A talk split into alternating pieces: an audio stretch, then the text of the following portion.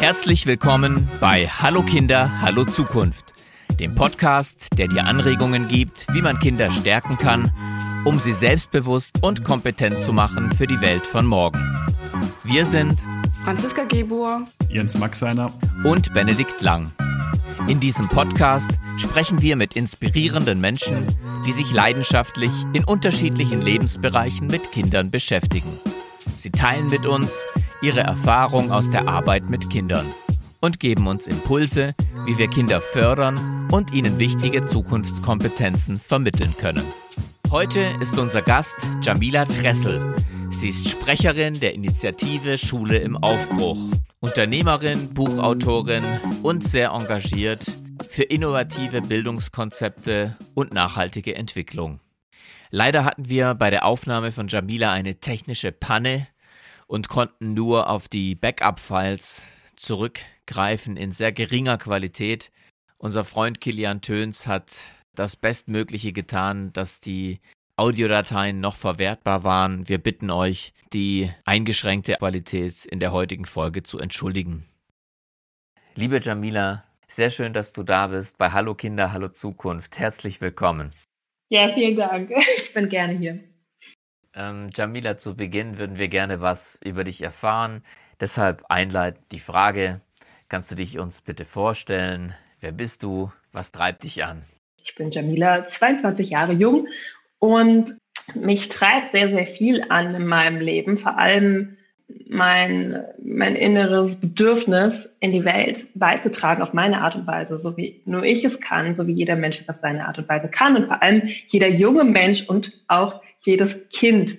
Und äh, das treibt mich extrem an, äh, meine Themen, über die wir ja heute auch reden werden, im Bereich Bildung, im Bereich junge Menschen in die Welt zu bringen und so viele, viele, viele, viele Menschen wie möglich dafür zu begeistern und darum teilzuhaben, die Welt einfach bewusst äh, mitzugestalten und besonders diese Welt für die nachrückenden Generationen und auch diese junge Generation, zu der ich mich eben auch noch zähle, wie gesagt, Jahrgang 98. Ich werde noch einige Jahre auf dieser Welt verbringen und ich möchte, dass wir uns die so gut und so bestmöglich und so bewusst wie möglich auch gestalten und alle mit ins Boot holen, vor allem auch die Kinder. Und ja, deswegen freue ich mich über die Einladung in diesen wunderbaren Podcast. Hallo Kinder, hallo Zukunft, total schön. Schön, dass du hier bist. Ähm, du hast eingangs gesagt, äh, dass dir nachhaltige Entwicklung auch sehr am Herzen liegt. Und das ist auch ein zentraler Aspekt äh, bei der Evangelischen Schule Berlin Zentrum, wo du zur Schule gegangen bist. Also eine Schule mit, mit sehr ähm, progressiven, innovativen Lernmethoden und pädagogischen Ansätzen, ähm, bei der auch Lernen für eine nachhaltige Entwicklung im Vordergrund steht. Kannst du uns mal äh, ein bisschen abholen? Was sind so die besonderen Konzepte und Ansätze von der Schule?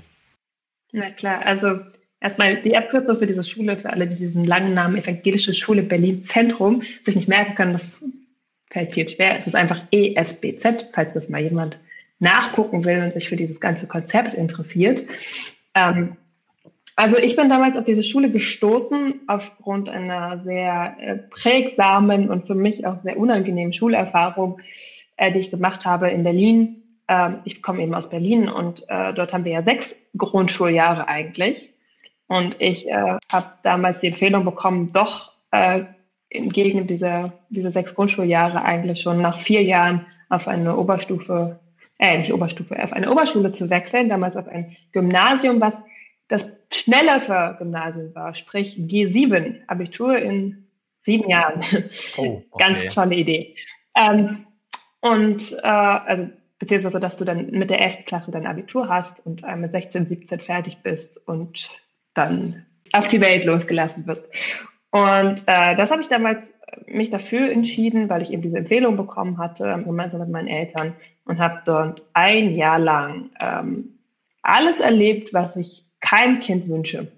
Und zwar enormer Leistungsdruck, ähm, kein Spaß mehr am Lernen, sondern eher das Gegenteil, ziemlich Angst davor, Fehler zu machen, Angst davor, nicht auszureichen, ständig diese Gefahr von, du schaffst es nicht, hier auf dieser Schule zu bleiben, weil du nicht gut genug bist.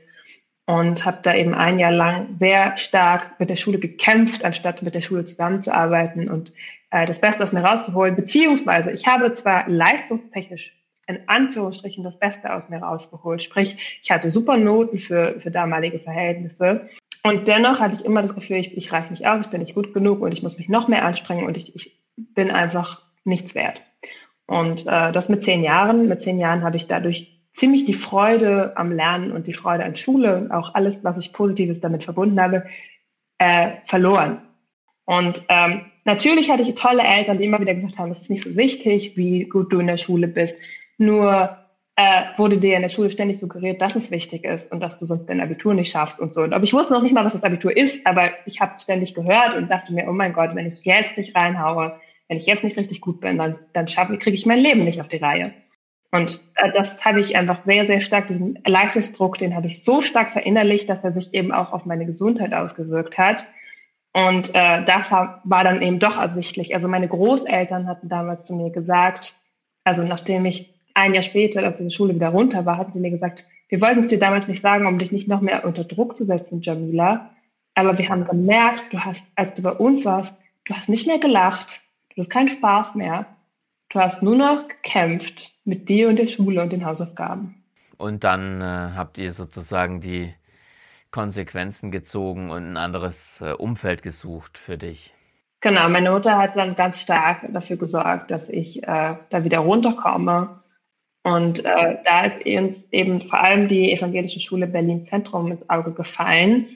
Ähm, die habe ich damals einfach am Tag der offenen Tür besucht. Und was mich damals schon überzeugt hat, als ich da beim Tag der offenen Tür war, war, dass der komplett von Schülern organisiert war und äh, dass die eben, dass man gemerkt hat, dass die echt Spaß dran haben, dass die voll mit dabei sind, dass die voll die Leidenschaft, dass sie die Schule so richtig spüren, also dass die darin sehr aufgehen und sehr offen sind und, und das hat mir total viel Spaß gemacht, das zu sehen und dachte mir damals schon so, boah, wenn ich auf so einer Schule wäre, was wäre da für mich möglich? Und da wusste ich noch nicht genau, ähm, ob ich angenommen werde oder nicht, aber ich habe mich auf jeden Fall sofort beworben und habe dann eben glücklicherweise auch einen Platz bekommen. Also so wie du das schilderst, äh, das Gegenteil von, oh, hier muss ich mich anpassen und, und einordnen, sondern hier äh, machen die Schüler ja selber aktiv mit und können sich ausleben. Ja, und ähm, nicht, nur, nicht nur hier gestalten sie mit und können sich ausleben, sondern hier werden sie ernst genommen. Hier werden sie mit einbezogen und nicht bevormundet. Und ähm, das war so dieser, dieser Geist der Schule, den man sehr stark gemerkt hat, dass wir, als dass wir auf einer eine Augenhöhe waren, äh, Schüler und, und Lernbegleiter, Lehrer, Schulleitung. Ja, ich kann mich bis heute an mein Gespräch mit der Schulleiterin erinnern, Margret Rasfeld. Vielen Dank an dieser Stelle, Margret. Ähm, ich kann mich so gut an dieses Gespräch vor knapp zehn Jahren jetzt mittlerweile erinnern, wo sie sich eine Stunde für mich Zeit genommen hat und mit mir geredet hat. Und zwar in meinem Bewerbungsprozess. Sie hat mit jedem Bewerber geredet, persönlich, um die Kinder kennenzulernen und habe damals schon, als ich bei ihr Büro saß, ich wusste zwar nicht, ob ich einen Platz kriege, aber sie hat mir das Gefühl gegeben von, du, Jamila, bist extrem wertvoll als Kind und sie hat mir damals auch schon gesagt, wir können gern was zusammen machen, weil sie immer ihre Schüler mit auf ihre Konferenzen, auf überall, wo sie so in der Welt unterwegs war, weil diese Schule schon sehr bekannt war für äh, alternative Lernmethoden, dass sie was anders machen, dass da auch ein anderer Wind weht. Ähm, hat sie sehr viel, war sie sehr viel auf, auf eingeladener Veranstaltung und sie ist immer nur mit Schülern gefahren, hat gesagt, alleine ich kann als Schulleiterin kann ich viel erzählen über meine Schule, aber was überzeugt, was euch zeigt, wie es wirklich funktioniert und was dabei auch rumkommt, das zeigen die Schüler. Und damit hat sie mir schon in diesem Gespräch eben gesagt, wow, Jamila, von den Erfahrungen, die du gemacht hast, weil ich wusste nun mal aus meiner, danke für die, für die, ja, für das Jahr Schulerfahrung auf diesem Gymnasium, weil dadurch habe ich natürlich auch erfahren, was ich nicht will.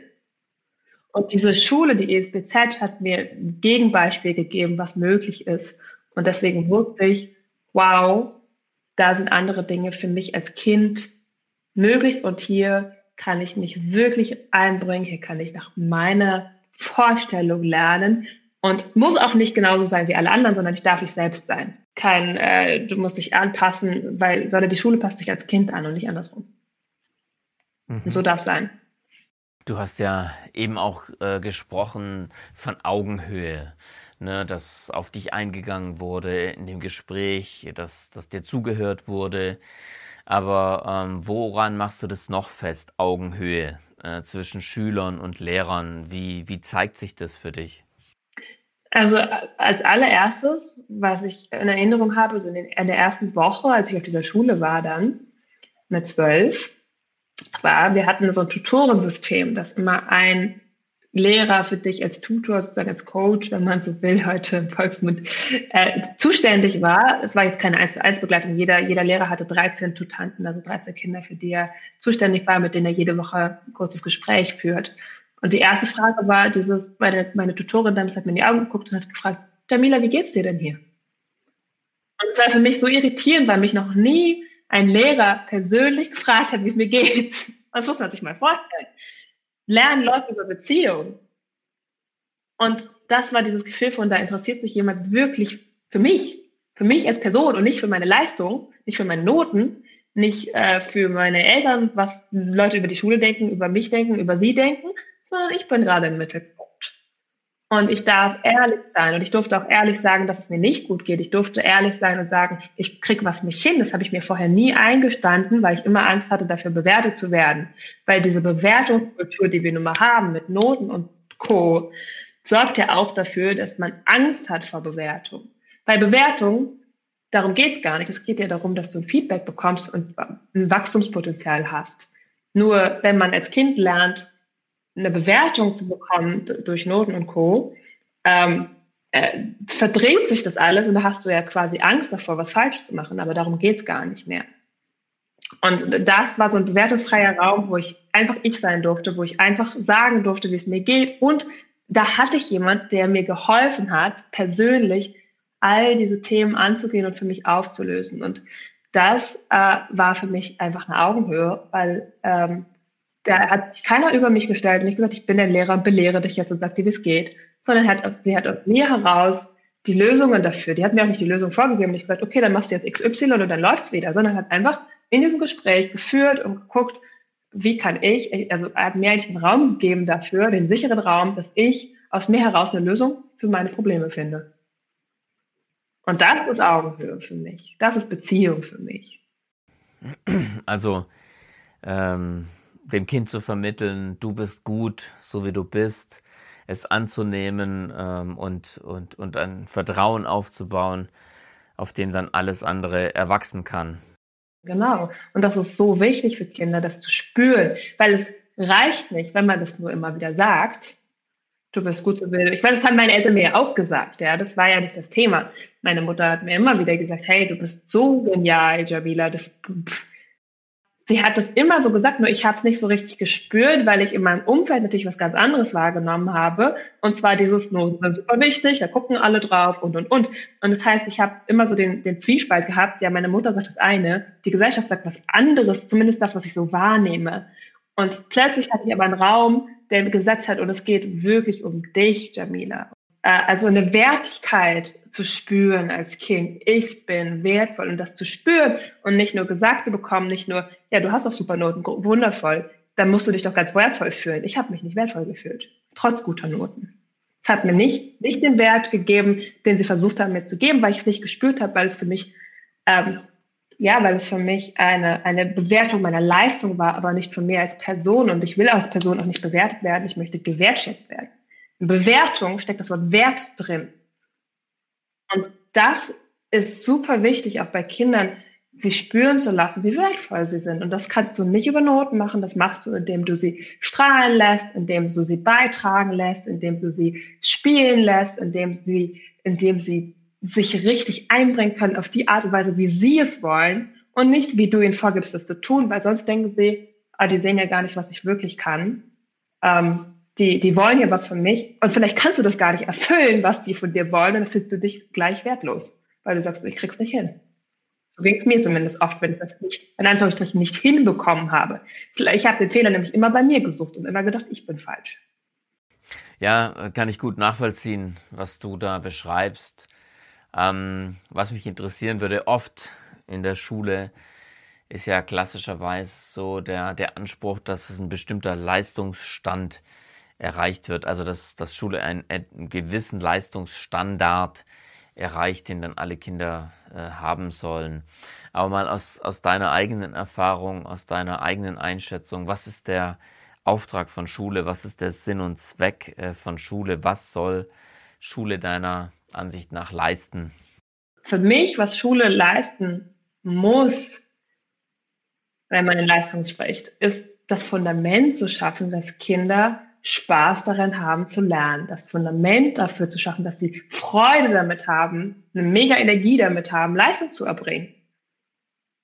Und das nicht aus einer Angst tun, sondern aus einer extremen Neugierde, aus einer Freude daran, aus einer Liebe fürs Leben, dass sie, dass sie echt morgen in die Schule tanzen und sagen, juhu, und was lernen wir heute? Und so sind kleine Kinder, ja, die, klar, die haben auch mal einen schlechten Tag und dann machen sie alles hin und dann fallen sie hin und dann weinen sie und das darf ja auch alles, alles sein, aber sie gehen immer weiter, sie hören ja nicht auf zu lernen, äh, solange man ihnen nicht ständig die Limitierungen aufzeigt und sagt, nee, das geht nicht, so musst du es aber machen und du musst es so machen, wie wir sagen. Da geht einfach, und das kennt man, die Kreativitätskurve geht extrem nach unten. Und es ist ja nicht nur die Kreativität, es ist auch die Freude, die Begeisterung. Es ist so viel, was mit reinspielt, wenn Schule nicht diesen Raum aufmacht von hier könnt ihr euch entfalten und hier dürft ihr Leistung erbringen. Weil oft wurde diese Leistung ja auch total gedeckelt, weil die Schule der Meinung war, dass jetzt was anderes dran ist als das, was das Kind gerade will. Und das ist ja auch, das ist ja auch der, ich, ich möchte auch nicht die Schule dafür verantwortlich machen, weil es ist extrem tricky, 20, 30 Kinder in der Klasse zu haben. Jeder ist anders. Und ähm, jetzt sollst du auch noch, weißt du, sollst du dafür sorgen, dass jedes einzelne Kind immer das tun kann, was es will. Nein, darum geht's nicht. Es geht darum, das zu balancieren von, wir haben als Erwachsene, wir haben die Erfahrung und wir möchten das den Kindern mitgeben Sprich, wir bauen Systeme wie Schule, wie Workshops, wie was auch immer für, für Systeme bauen, um sowas aufzubereiten und bestmöglich zu vermitteln. Aber es geht bei Schule ja nicht um, nur um Wissen. Wissen ist einfach der kleinste Teil, diese fünf Prozent, die wir am Ende noch wissen von dem, was wir in der Schule gelernt haben. Das, natürlich ist es wichtig, aber ich bin der Meinung, dass, dass, weil wenn das Fundament stimmt, du jederzeit alles lernen kannst, wenn du es wirklich willst. Es geht darum, dass Schule dir zeigt, wie du dir Dinge selbst aneignest, wie du dir Dinge beibringen kannst zu jeder Zeit, eigentlich auch in jedem Alter. Und gleichzeitig dir aber zeigt, wie du wirklich leben kannst, wie du dein Leben lebst, wie du dein Leben selbst gestaltest, wie du äh, all diese Gaben, die du mitbringst als Kind, äh, du auch mitbringen willst, in die Welt bringen kannst. Das finde ich, darf Schule, darf Schule machen ich selbst war auf einer Schule, die war, die war sehr anders ne, ähm, als das, was du beschreibst. Ich versuche gerade äh, schwer mir das vorzustellen, wie das, wie das funktioniert im Alltag. Also gibt es einen festen Stundenplan? Äh, arbeitet man als Klassengemeinschaft? Macht man, macht man das alleine? Äh, wie, wie funktioniert das im Alltag? Genau, also natürlich darf, muss eine Schule irgendwie ein System dafür schaffen, das zu ermöglichen, weil, wie gesagt, ein Lehrer, 30 Kinder ist natürlich immer bisschen kompliziert, auf jede, jeden Wunsch einzeln einzugehen. Äh, ist das auch der Betreuungsschlüssel gewesen bei euch auf der Schule? Ja, also der Betreuungsschlüssel war genau der gleiche wie auf allen anderen Oberschulen. Wir haben jetzt kein Cent mehr oder weniger gehabt für Personal. Ähm, nur die Aufteilung war ganz anders. Also es war so, wir waren jetzt Kinder extrem selbstorganisiert, sprich die Lehrer hatten einfach anderes, äh, die hatten, haben keinen Frontalunterricht gemacht und standen, hatten, haben deshalb viele, viele Stunden gespart für persönliche Begleitung äh, du kommst morgens in die Schule und kannst dir halt erstmal aussuchen, welches Fach ich, welchen Fachraum ich betrete. Also mache ich jetzt heute Mathe oder Deutsch oder in den ersten anderthalb Stunden wohlgemerkt. Das war das sogenannte Lernbüro. Äh, das war dann so aufgeteilt. Wir hatten zwar einen Klassenverband, der war jahrgangsgemischt, siebte bis neunte. Ähm, allerdings morgens war es unabhängig vom Klassenverband, bist du, wie gesagt, in einen Fachraum gegangen und hast dort gelernt. Ja. Und ähm, hast dann die ersten anderthalb Stunden am Morgen von 8.30 Uhr bis 10 Uhr waren die intensiven Lernstunden, wo du wirklich inhaltlich die Sachen angearbeitet hast selbst, mit Materialien, ein bisschen Montessori-mäßig, ein bisschen neu aufgearbeitet und schön gestaltet und so, dass du so Lernreisen durchlebst oder durchgehst, äh, vom Education Innovation Lab designt, also ganz, ganz toll auf, äh, herbereitet für, für die Schüler, so dass sie da gut sich selbst durchführen. Natürlich mit Unterstützung. In jedem Fachraum ist auch ein Fachlehrer, der dich unterstützt. Und vor allem in jedem Fachraum sind andere Schüler, die du um Hilfe bitten kannst. Anderen Alters vor allem. Wir waren ja immer jahrgangsgemischt, damit du halt, wenn du eine Frage hast, nicht immer zum Lehrer rennen musst, sondern einfach mal einen älteren Schüler oder einen Schüler, der das schon gemacht hat. Der muss ja nicht mal älter sein. Es kann ja auch ein Schüler, der jünger ist als du, das Thema schon bearbeitet haben dass du zu dem gehst und sagst, hey, du machst es doch auch gerade oder du hast es schon gemacht oder kannst du, kannst du mir da weiterhelfen? Das ist auch ein wichtiger Punkt, Konkurrenz. Ähm, habe ich sehr viel erlebt vorher in, in Schule. Dieses ständige, dieser ständige Vergleich, dieses, wer ist besser, wer ist weiter, wer ist whatever. Hat mich sehr angestrengt auch, weil ich eigentlich. Wer weiß es, wer weiß es. Ja, ja, wer weiß, wer weiß es, Konkurrenz. Und es war ja auch ein Spiel irgendwo, was ganz witzig war, nur ich fand es damals gar nicht witzig, weil ich mich immer gefragt habe, ähm, also erstens, weil ich sehr gut war und mich immer gefragt habe, warum fällt es anderen so schwer und ich finde es irgendwie unfair. Also ich fand es ich fand's irgendwie nicht fair, dass mir Dinge leichter gefallen sind als andere.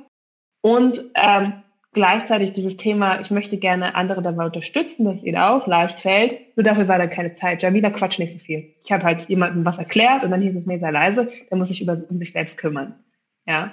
Und das war das hat mir natürlich vermittelt, ja, äh, für helfen haben wir hier keine Zeit. Jeder, jeder muss für sich. Jeder muss für sich gehen. Jeder muss sich selbst durchboxen. Und das war für mich ganz seltsam, weil ich ähm, das so gewohnt war, auch als Familie. Und das ist ja auch, was eigentlich suggeriert wird, ist immer dieses, wie wichtig es ist, Menschen zu helfen zu gemeinsam an einem Strang zu ziehen und dann wird sowas in Schule vorgelebt von wegen, nee, nee, jeder für sich selbst und Wände gebaut für Klassenarbeit. Weißt du, hallo? Stimmt, in ja. Welt leben wir denn? Das kenne ich auch noch von mir, die Klassen, äh, Ranzen, Ranzen hoch bei der Klassenarbeit. Boah, das ist so albern.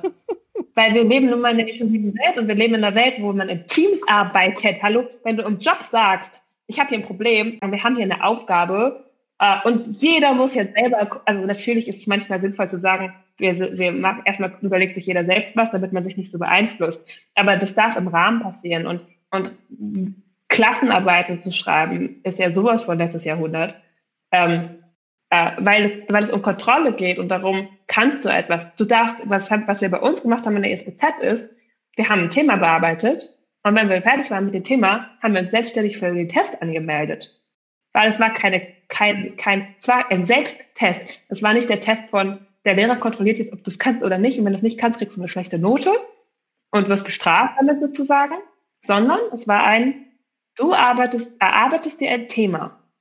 Und erst wenn du das Thema verstanden hast und dir sicher bist, dann kannst du auch ohne Angst, und das war für mich ein Game Changer, weil ich vorher so Panik vor Klassenarbeiten hatte, da kannst du ohne Angst in eine Klassenarbeit, in Anführungsstrichen, also sprich in einen Test gehen den du auch für dich schreibst, wo du nicht die Notwendigkeit hast, abzugucken, weil es nicht darum geht, äh, zu beweisen, wie gut du bist, sondern dass es darum geht, zu gucken, habe ich das Thema für mich verstanden? Und wenn es nicht so war, ja, wenn du in dem Test nicht gut abgeschnitten hast, war es kein Drama. Da hast du einfach nochmal dich ein bisschen in das Thema rein vertieft, nochmal, ähm, hast noch zwei, drei Feedbacks vom Lehrer bekommen, wo du nochmal hinschauen kannst, hast einen anderen Test in demselben Bereich geschrieben, um nochmal zu gucken, habe ich diesmal verstanden? Und dann ging es weiter. Und manche Themen, die dir Spaß machen, da wirst du super gut sein. Und manche Themen, die dich einfach nicht so sehr interessieren, und das kommt natürlich vor. Ich habe auch Themen bearbeitet, wo ich dachte, oh, gar keine Lust drauf. Ich habe es trotzdem gemacht, weil ich natürlich für mich, für mich klar war, es wird mich irgendwie weiterbringen im Leben, ein bisschen was über Literatur zu wissen und ein bisschen rechnen zu können und so. Das, jeder hat so für sich seine Motivation gefunden oder seine Motivation gehabt, warum er etwas tut. Und dann war das Ganze auch leichter. Und manche Themen habe ich mir auch nie wieder in meinem Leben angeguckt, ja, weil es einfach nicht meine Themen waren. Und auch da, wie gesagt, die SBZ war eine super Schule, die Vorreiterschule. Und auch da, äh, die geht immer weiter. Die wächst immer weiter, die entwickelt sich immer weiter, weil auch das, was ich vor zehn Jahren oder jetzt vor fünf Jahren, ich habe letztes Jahr erst Abitur gemacht, sprich noch vor anderthalb Jahren erlebt habe, ist im Grunde ja schon wieder anderthalb Jahre veraltet und wir entwickeln uns wieder weiter und gehen immer weiter und immer in die nächsten in die nächsten Auflösungen, immer in die nächsten äh, Module. Und das heißt auch, dass wir natürlich nach und nach von diesem fachbezogenen Unterricht weggehen und äh, das immer weiter vernetzen mit der Welt und mit dem, was im Anführungsstrichen wahren Leben außerhalb der Schule passiert. Aha, ja, das wahre Leben. Also den Satz kenne ich noch aus dem Lateinunterricht ne, von meiner Lehrerin. Non scole sed vitae discimus. Wir lernen hier nicht für die Schule, sondern fürs Leben. Genau, und wo spürst du das als Kind, dass du fürs Leben lernst und nicht für die Schule?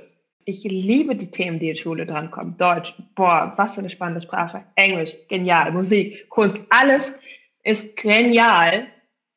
Schule schafft es leider oft für Kinder, es ziemlich unschmackhaft zu machen, weil sie sich nicht damit identifizieren können.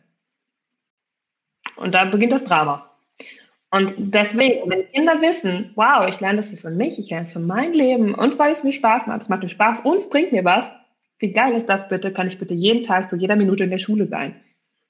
Weil das ist mein Leben. Sie dürfen sich mit dieser Schule und mit dem Lernen in der Schule und mit allem, was dazugehört, mit den Freunden, mit den Lehrern, mit allem so wohlfühlen, dass sie sagen, das ist mein Leben.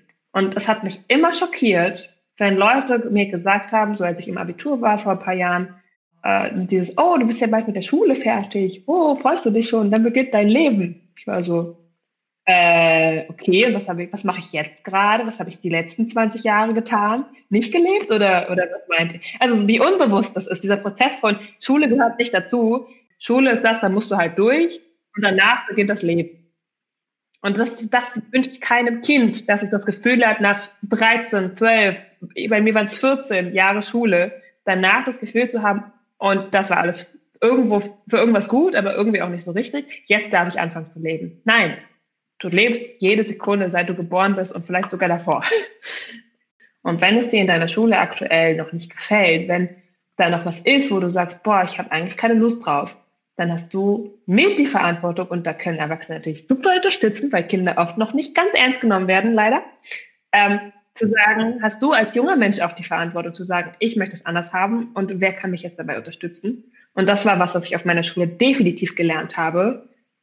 Alles ist möglich, du darfst aber Verantwortung dafür übernehmen. Weil wenn du nichts tust, wird es keiner für dich tun. Beziehungsweise oft haben, es haben sehr viele, also dieser Weg, der bereitet wurde für mich, dass ich ihn gehen durfte, das ist ja Generation über Generation an Arbeit gewesen. Ist ja nicht einfach aus dem Boden geploppt. Und dafür bin ich extrem dankbar. Auch, wie gesagt, Margret Rathfeld als eine der Vorreiterinnen, meine ehemalige Schulleiterin, Vorreiterinnen in diesem Feld für Kinder, weil sie Kinder liebt, andere Schulen zu gestalten.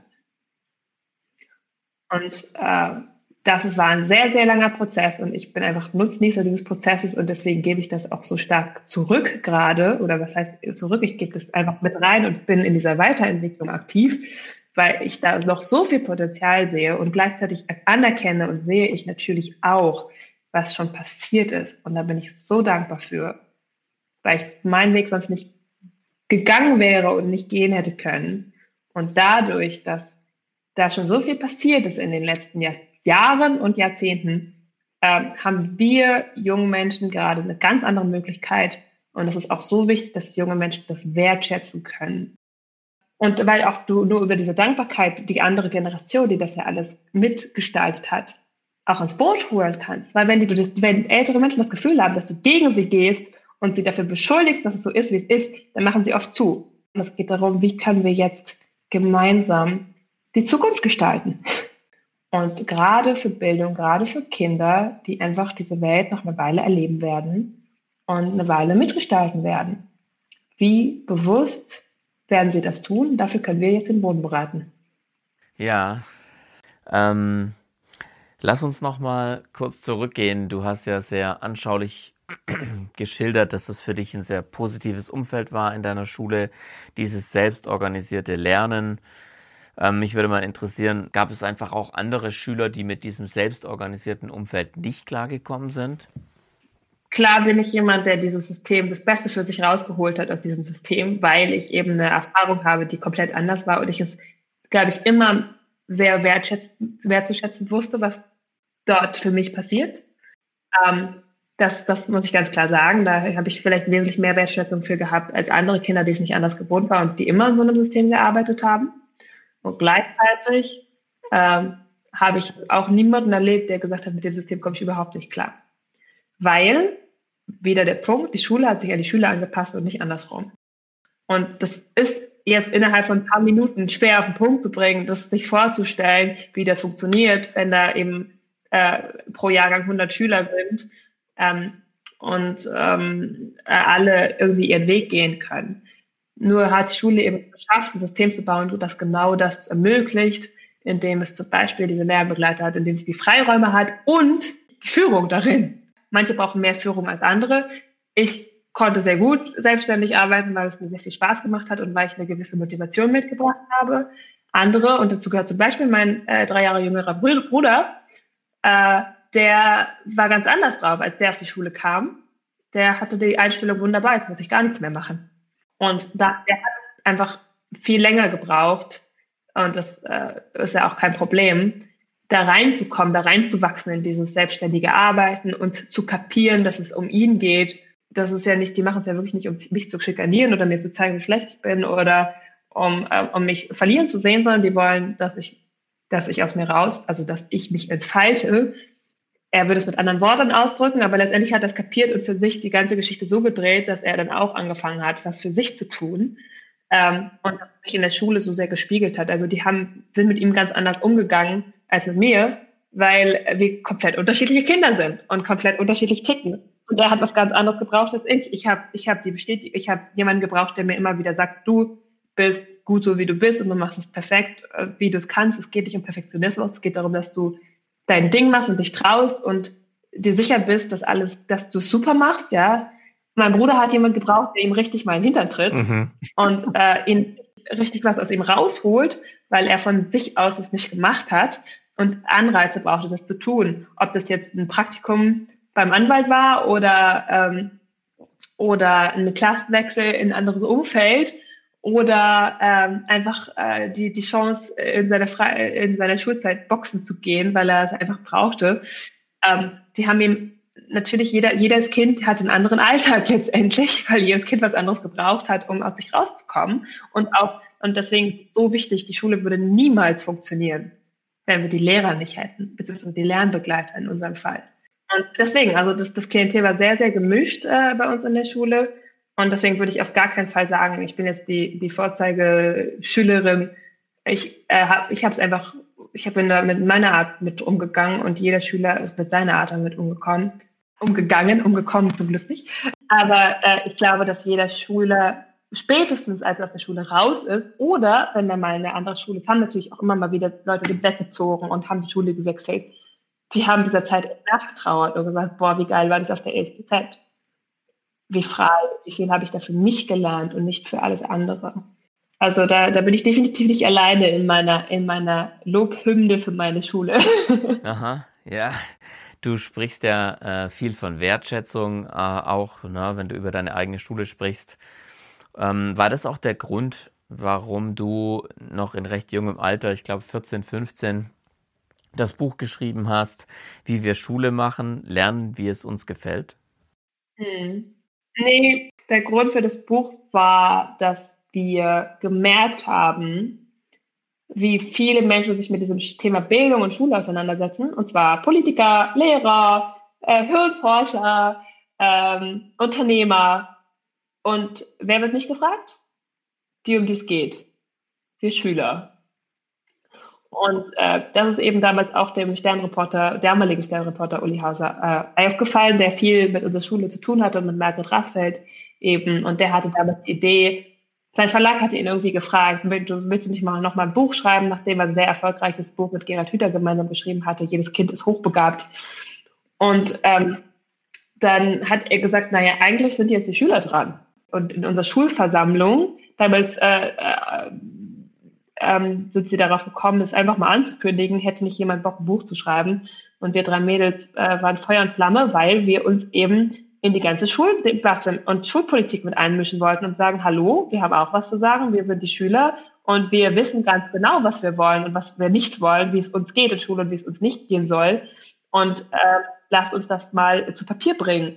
Und äh, da haben wir drei uns gefunden und dieses äh, Buch gemeinsam mit eben mit Uli Hauser mit seiner Unterstützung, weil wir waren 13, 14 und 15 damals, wussten nicht so recht, wie das geht, aber wir hatten die, die, wir hatten die Motivation und die Ideen und dann ist dieses äh, Buch, wie wir Schule machen, lernen, wie es uns gefällt, entstanden. Toll. Und äh, das ist, da war natürlich ein großer Schritt, auch für unsere Entwicklung, aber auch für unsere Schule und generell, wir waren, ja, es ging ja nicht um uns drei, sondern es ging darum, dass wir Schülerinnen und Schüler repräsentieren, äh, die eine tolle Schulerfahrung und aber auch viele negative Schulerfahrungen gemacht haben. Und den erstens den Schülern draußen zeigen, wir haben eine Stimme und wir werden ernst genommen und wir sind da und wir sind auch für euch da, wir sind für uns da und wir stehen für uns ein und für unsere Rechte und Wünsche und Vorstellungen und wir kreieren ganz bewusst mit. Und natürlich auch, um den Erwachsenen zu zeigen, dass wir da sind und dass wir sehr wohl wissen, wovon wir reden, weil wir nun mal in diesem System Schule drin sind und tagtäglich erleben, äh, was das für Auswirkungen hat, wenn äh, Politiker, äh, Lehrer und so weiter und so fort und Eltern ständig bestimmen, was mit uns passieren soll und wir darin aber kein, ja, keine, kein Mitbestimmungsrecht haben. Mhm, und äh, so kommen wir auch heute zusammen, weil du den Schülern eine Stimme gibst, äh, weil du die Interessen der Schüler vertrittst und auch ähm, Sprecherin bist der Initiative Schule im Aufbruch. Darüber würde ich gerne mit dir sprechen. Was ist das Anliegen von Schule im Aufbruch? Also Schule im Aufbruch ist im Grunde eine Initiative, eine Bewegung, die Schulen äh, dazu inspiriert und auch darin begleitet, äh, ja, sich in Aufbruch äh, für diese neue, für die große Transformation zu bewegen, für diese neue Welt und für diese neue Schulwelt, die wir äh, uns wünschen und die wir gemeinsam gestalten wollen. Und die ESBZ, in dem Schule, auf der ich war, die war so dieses, diese Modellschule quasi für dieses Konzept, was dort entwickelt wurde. Darüber kann man übrigens in unserem Buch sehr viel nachlesen. Da haben wir es eben aus Schülerperspektive beschrieben. Ähm, Margit Rasfeld hat entsprechend in ihrem Buch Schule im Aufbruch eine Anstiftung ganz genau aus der Schulleitungs- und, und äh, kurz und knapp äh, Sicht beschrieben wie die Schule aufgebaut ist. Also das kann man alles nachlesen. Es ist keine Rocket Science. Dazu kann man auch sich Vorträge anschauen auf YouTube oder so, die wir äh, gemacht haben, um dieses System zu erklären. Das ist alles nicht das Thema. Dieses System ist pretty simple und gleichzeitig natürlich auch nicht, weil ähm, das zu etablieren, das braucht ganz viel erste Arbeit an Einstellung und Haltung der Lehrer, der Eltern und der Schüler. Ähm, kannst zwar dieses System etablieren, nur wenn du diese Grundarbeit nicht tust, dann funktioniert auch das beste System nicht. Und es ist auch kein Kopiermodell. Nicht jede Schule muss das so machen wie die ESBZ. Ganz im Gegenteil, jede Schule darf selber schauen. Jede Schule hat ein eigenes System, ein eigenes Klientel, eine eigene äh, Belegschaft, eine eigene Führung. Man darf natürlich immer gucken, was funktioniert für unsere Schule in unserem Umfeld. Aber diese Schule im Aufbruch, die Initiative und auch die Bücher dazu, geben sozusagen einen Impuls oder mehrere Impulse eigentlich und einen Input und zeigen auf, wie es anders gehen kann. Und das habe ich eben auch äh, viel getan als, als, als Speakerin für Schule im Aufbruch. Das klingt so offiziell. Für mich war das damals einfach nur, ich bin Schülerin von der ESBZ und das war ja nicht nur ich, es waren ja sehr viele Schüler, die Margaret Ratzfeld immer mitgenommen hat auf ihre Vorträge. Und ich erzähle davon, wie mein Schulalltag ist. Und damit inspiriere ich andere Menschen, weil es für sie so neu ist, vieles, dass sie daraus Inspiration schöpfen, selbst was zu, ähm, zu verändern an ihren Schulen. Und daraus ist diese Initiative auch erwachsen 2012, nachdem Margret Rasfeld gemeinsam mit Gerhard Hüther, dem Hirnforscher, und Professor Breidenbach und äh, Kernexperten für Bildung waren äh, und die Kanzlerin in Sachen Bildung beraten haben. Und nach dem einen Jahr haben sie festgestellt, also Politik wird die große Veränderung nicht kommen. Und dann haben sie gemeinsam diese Initiative Schule im Aufbruch gegründet, 2012 war das. Und seitdem sind sie durch die Welt getourt, eben mit vielen Schülern, vor allem auch eben durch Deutschland in erster Linie. Und haben es jetzt auch auf andere Länder ausgeweitet. Die Initiative gibt es in äh, Polen, in, in, in, in Österreich ganz groß, in der Ukraine, in, ähm, in der Slowakei und, und, und. Also gibt es in vielen, äh, vielen Ländern, Südkorea mittlerweile. Und ähm, ja, es geht einfach darum, äh, Schulen zu transformieren, nachhaltig zu transformieren. Und das macht Schule im Aufbruch, die Initiative. Ich würde gern zu einer Initiative von Schule im Aufbruch mit dir sprechen, nämlich dem Friday. Mhm, der Friday. Genau, der Friday. Mit EI. Friday mit EI. Was kann der aus deiner Sicht bewirken? Ja, vielleicht erstmal zur Erklärung, was das überhaupt ist, der Friday. Äh, ich gehe mal davon aus, dass viele deiner Zuhörer hier, der Zuhörerinnen und der Zuhörer hier auf diesem Podcast dafür zum ersten Mal hören. Der Friday äh, mit dieser wunderbaren Wortkreation des freien Tages für Schülerinnen und Schüler. Ähm, das Konzept ist, dass jeder Schüler einen Tag die Woche, und das könnte zum Beispiel der Freitag sein, ähm, freigestellt bekommt, um Zukunftsprojekte zu entwickeln, an denen sie selbstständig und eigenständig in Eigeninitiative arbeiten und wirken können.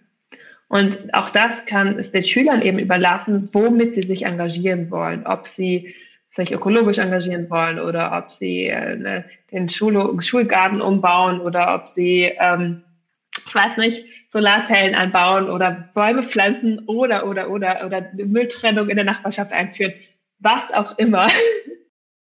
Und wichtig ist eben, dass Schüler Freiräume und Zeiträume dafür bekommen, äh, ihr Leben und ihr Umfeld mitzugestalten und sich einbringen zu können und die Welt mit äh, zu verändern. Weil diese Idee des Fridays ist eben aus den Fridays for Futures auch entstanden, äh, wo Kinder ja dafür auf die Straße gegangen sind, dass wir uns um die Zukunft und deswegen so schön dieser Name Hallo Kinder, Hallo Zukunft, weil darum geht es um Friday. Es geht darum, dass Kinder, hallo Kinder, hallo Zukunft, ihr könnt die Zukunft mitgestalten. Here you are. Willkommen in der Zukunft, die ihr gerade gestaltet, ganz aktiv und ihnen dafür Zeiträume zu geben und damit vor allem den Kindern zu zeigen, wie wichtig und wie wertgeschätzt sie sind in ihren Ideen und wie wichtig es ist, dass sie sich aktiv um diese Zukunft mitkümmern, wie wichtig es ist, dass sie ihre Zeit dafür investieren, ähm, an sich und vor allem auch an ihre eigene Zukunft zu bauen.